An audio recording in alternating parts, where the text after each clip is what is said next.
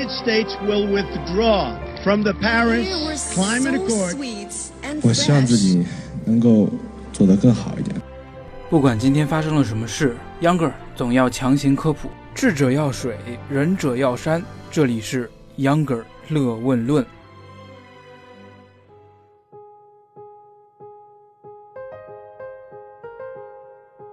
大家好，欢迎收听《秧歌乐问论》，我是对垃圾分类既支持又质疑的秧歌。近日，深圳市相关部门称，计划今年十月底前完成规范化生活垃圾分类设施体系，届时深圳市生活垃圾分类将由以往的鼓励变为全面强制。怎么个强制法呢？这次是动真格的。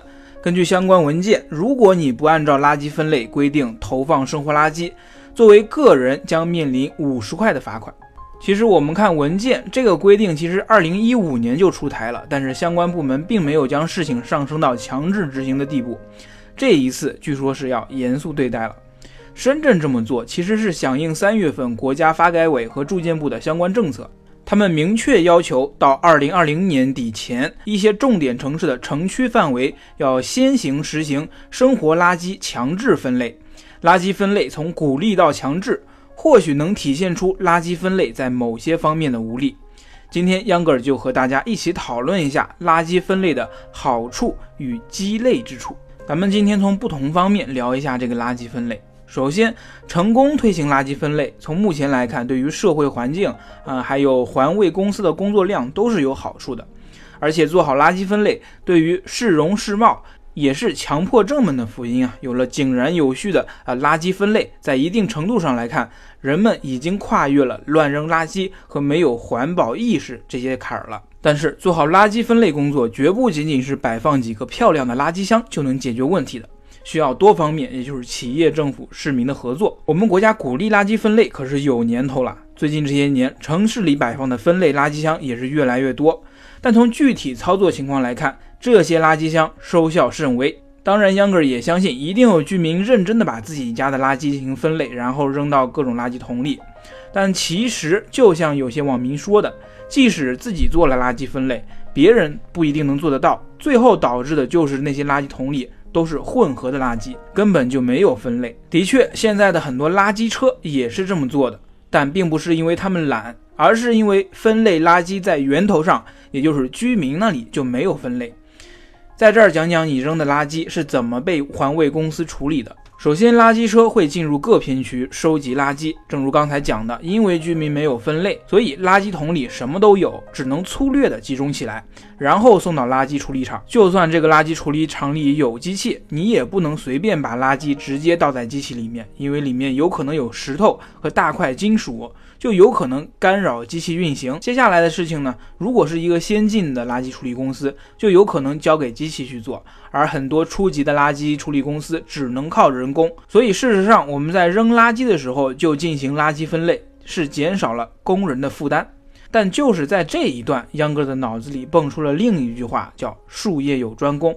为什么垃圾分类到现在都没推广开？一是因为政府没有强制执行，二是。垃圾分类本身就是一个很细致的活，好多混合的垃圾，我们不知道该往哪儿扔。餐厨垃圾掺了酱油瓶，我们该扔到哪个垃圾桶？果皮碎屑掺了塑料盒，真的要分开吗？而这些任务，在受过训练的环卫工人、专业的拾荒队伍来说，应该是小菜一碟的。加上这些工作和他们的经济利益是挂钩的，自己本来就有积极性去做这件事情。很多时候，居民进行垃圾分类，反而是浪费了一些人力和时间。举个例子来说，我们从小就听说电池不能乱扔，但是现在技术进步了，除了纽扣电池、铅蓄电池等，其他电池都可以随便扔到垃圾桶里。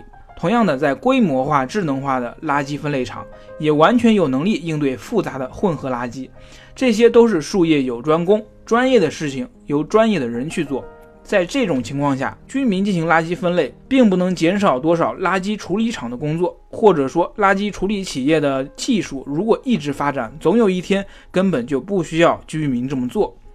当然，说了这么一会儿，就目前而言，垃圾分类的益处，正如我们前面所说的，显而易见。可如果想要垃圾分类真正体现出功效，靠自觉鼓励是远远不够的，必须强制执行。所以，就像开头讲的，相关政策已经从鼓励变为强制。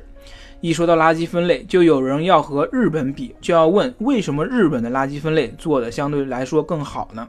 真的是国民素质高的原因吗？其实西方社会啊，还有日本政府和社会，都对垃圾分类的态度是相当强硬的。管得严的地方，只要你扔的垃圾不符合规范，就会被贴上不法投弃的罪名，罚款那都是成千上万的，甚至有坐牢的危险。这种处罚力度与罚款五十块的深圳相比，那就是相当重了。不过，央格尔相信，在规定的二零二零年以后，中国城市的垃圾分类肯定会有一个质的飞跃。